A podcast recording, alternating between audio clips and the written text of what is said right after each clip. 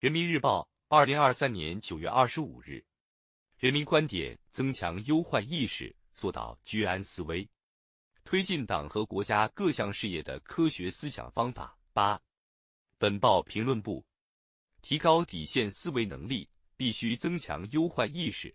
凡事从最坏处着眼，向最好目标努力，打有准备、有把握之仗，牢牢把握工作主动权。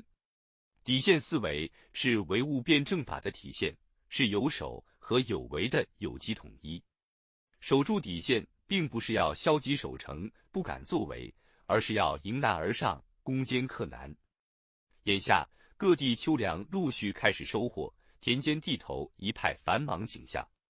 习近平总书记主持召开新时代推动东北全面振兴座谈会时指出，要始终把保障国家粮食安全摆在首位，加快实现农业农村现代化，提高粮食综合生产能力，确保平时产得出、供得足，极端情况下顶得上、靠得住，端牢十四亿多中国人的饭碗，让群众菜篮子、米袋子、果盘子越来越充实。正是树立底线思维的生动案例。党的十八大以来，党和国家事业取得历史性成就，发生历史性变革，经受住了来自政治、经济、意识形态、自然界等方面的风险挑战考验。前进道路上的伟大斗争具有长期性、复杂性、艰巨性。习近平总书记强调，我们必须增强忧患意识，坚持底线思维。做到居安思危、未雨绸缪，准备经受风高浪急甚至惊涛骇浪的重大考验。底线思维能力是客观的设定最低目标、立足最低点、争取最大期望值的能力。提高底线思维能力，必须增强忧患意识。凡事从最坏处着眼，向最好目标努力，打有准备、有把握之仗，牢牢把握工作主动权。统筹发展和安全，增强忧患意识，做到居安思危，是我们党治国理政的一个重大原则。维护政治安全，强调把维护国家政治安全，特别是政权安全、制度安全放在第一位。建设生态文明，要求坚决守住生态保护红线，做好金融工作，要求守住不发生系统性金融风险的底线。习近平总书记。围绕坚持底线思维，防范化解重大风险，发表一系列重要论述，立意高远，内涵丰富，思想深刻。学习贯彻习近平新时代中国特色社会主义思想，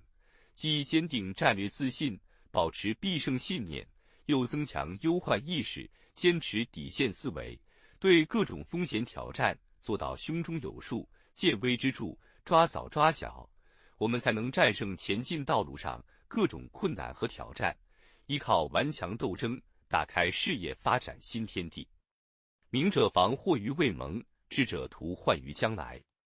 坚持和发展中国特色社会主义是一项长期而艰巨的历史任务，必须准备进行具有许多新的历史特点的伟大斗争。习近平总书记深刻指出，各种风险我们都要防控，但重点。要防控那些可能迟滞或中断中华民族伟大复兴进程的全局性风险，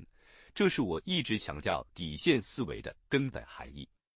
当前，我国发展进入战略机遇和风险挑战并存、不确定难预料因素增多的时期，各种黑天鹅、灰犀牛事件随时可能发生。面对来自各方面的风险挑战，如果防范不及、应对不力，就会传导、叠加、演变、升级，使小的矛盾风险挑战发展成大的矛盾风险挑战。只有坚持底线思维，把形势想得更复杂一点，把挑战看得更严峻一些，做好应对最坏局面的思想准备，我们面对纷繁复杂局面时，才能有不畏浮云遮望眼的清醒头脑，有乱云飞渡仍从容的战略定力。有不到长城非好汉的进取精神，底线思维是唯物辩证法的体现，是有守和有为的有机统一。守住底线，并不是要消极守成、不敢作为，而是要迎难而上、攻坚克难。这意味着必须强化风险意识，常观大势，常思大局，科学预见形势发展走势和隐藏其中的风险挑战，同时做好应对预案。防范化解重大风险是各级党委、政府和领导干部的政治职责，要坚持守土有责、守土尽责，把防范化解重大风险工作做实、做细、做好。